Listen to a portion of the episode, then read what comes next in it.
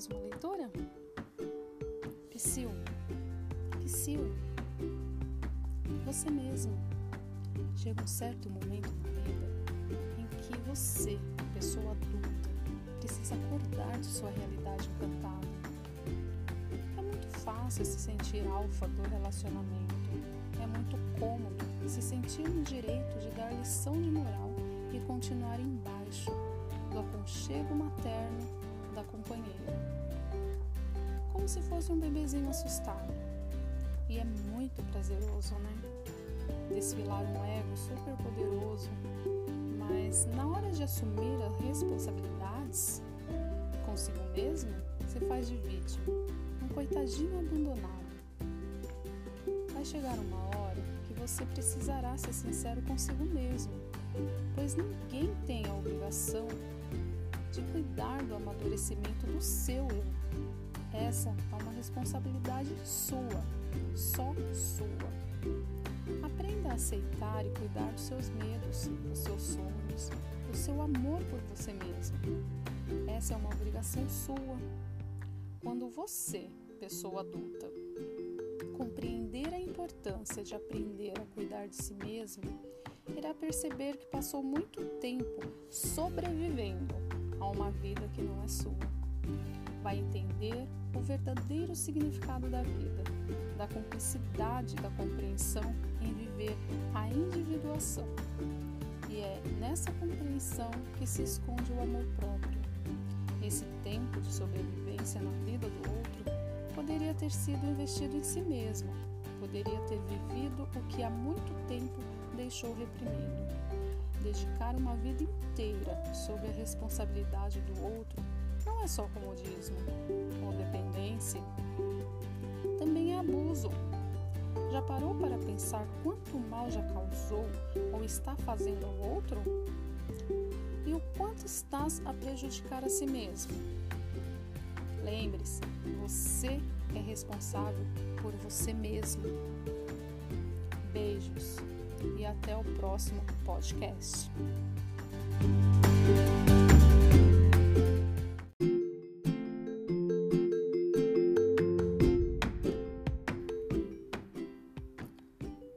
amigos!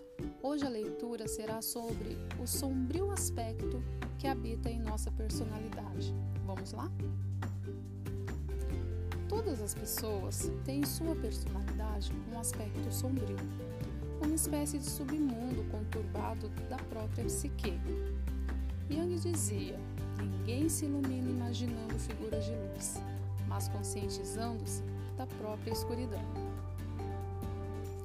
Em nosso interior particular contém os sentimentos mais primitivos, contém os egoísmos mais afiados, tanto quanto os instintos mais reprimidos e aquele eu escondido.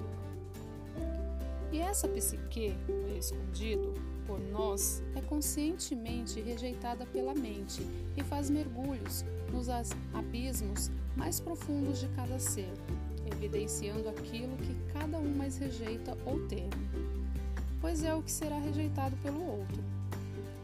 A sombra traz a discussão o confronto dos sentimentos tomados diante os conflitos e às vezes bloqueados por nós mesmos diante das nossas frustrações com os nossos medos, inseguranças ou ressentimentos.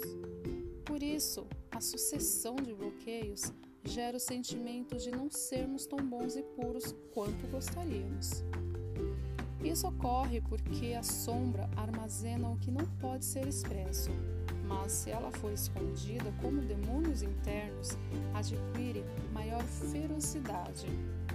Porém, se for silenciada, acabará controlando a psique da qual habita, projetando sobre os outros, em muitos casos, a imagem de nós mesmos.